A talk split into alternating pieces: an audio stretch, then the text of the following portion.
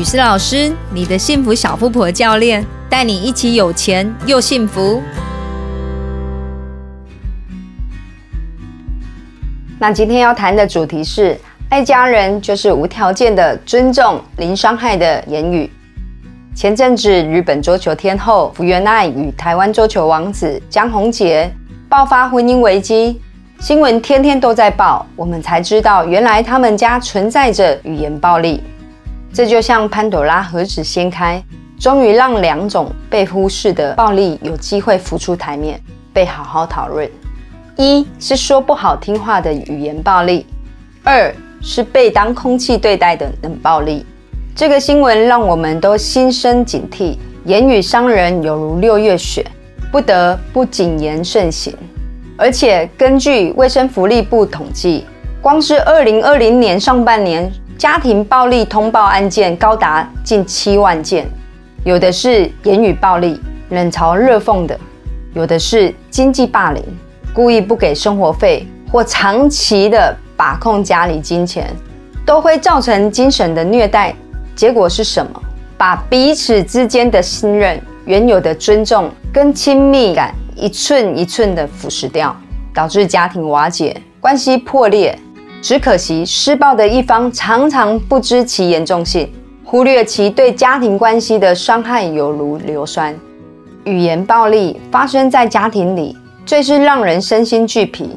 语师老师认为，其中最常见的是对伴侣或子女的唠叨跟否定，每天都得面对最亲近的人以嘴为刀，一句句往你心里戳，很多还是莫须有的罪名。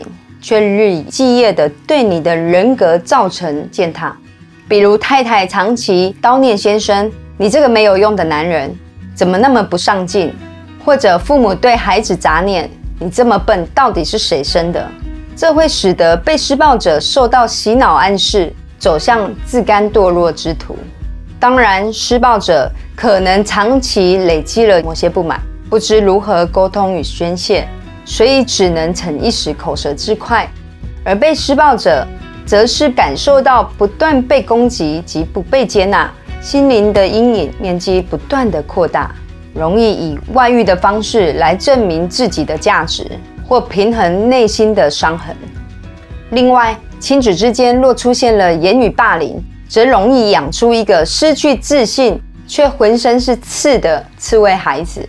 因为如果连最亲的父母都从小攻击他，为了生存，一般人都会启动自我保护机制，再脆弱也必须武装坚强，迟早反击回去。我有个朋友读高中时，每次穿着短裤出现在男生面前，他母亲就骂他是要出去卖是不是啊？导致他最后跟母亲反目成仇。至今三十多岁，仍不愿意跟母亲和解。不管母亲如何殷殷期盼，他不回家就是不回家。然而，也有相反的例子，是儿女对父母的言语伤害。我朋友的父亲本来是学校的校长，怎能奈何八十多岁尿失禁，无法控制大小便？老人家本来已经感到非常的难为情，却因为久病无孝子，儿子给他穿尿布时，总是露出嫌恶的表情。就足以刺伤父亲的内心。最后，父亲在自尊崩溃之下绝食离世。再来，对夫妻来说，语言霸凌更是一种隐形的婚姻杀手。福原爱是一个血淋淋的事实。当老公用羞辱的字眼来骂她，第一次可以当作气话，第二次可以再试着原谅，第三次就明显的看出是老公缺乏安全感。又想掌控他，就会没完没了。因为言语霸凌者通常自尊比较低，必须借助贬义他人来提高自尊。据新闻报道，福原爱不仅得承受老公不好听的话，还活在婆婆与大姑的集体冷暴力中，暴瘦十公斤。所以有律师说，与公婆同住是婚姻一大败笔。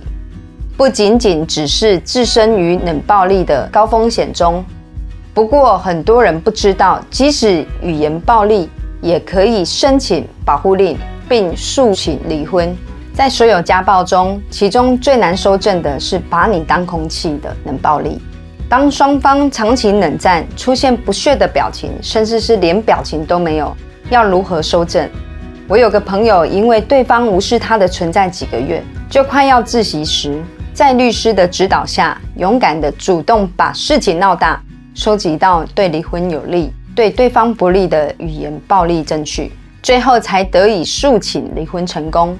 可见，在非肢体暴力中，雨师老师发现存在以下几个现象：一，人人都可能是受害者，包括成长中的孩子、老年病弱的父母、婚姻中的配偶、关系中弱势的一方；二，非肢体暴力受到忽视，相较于肢体的暴力，言语暴力或冷暴力更是经常发生，却常受到忽视，以至于越演越烈。关系越陷越冰冷。三不制止就会成为习惯。施暴者的原生家庭通常也是暴力家庭，从小学习到的沟通方式就是言语暴力或肢体暴力。这个习惯若不察觉，将会是一直延续下去。谈到家里的事，谁家里没有一本难念的经呢？公说公有理，婆说婆有理，清官难断家务事。不过，不论真相为何。对于心灵或人格一直处于被践踏的人，不论是男生或女生，不论身处在哪一种关系，勇敢离开可能是最好的选择。因为没有人的自尊该被糟蹋。至于离开的方式，建议寻求政府、社会单位的协助，透过专业的辅导，避免陷入另一个困境里，像是激怒对方而带来生命的危险。今天的分享就到这边喽，欢迎大家多多跟女士老师交流。如果对你有帮助的话，请按赞、分享，并且追踪粉丝团。我们下次见，拜拜。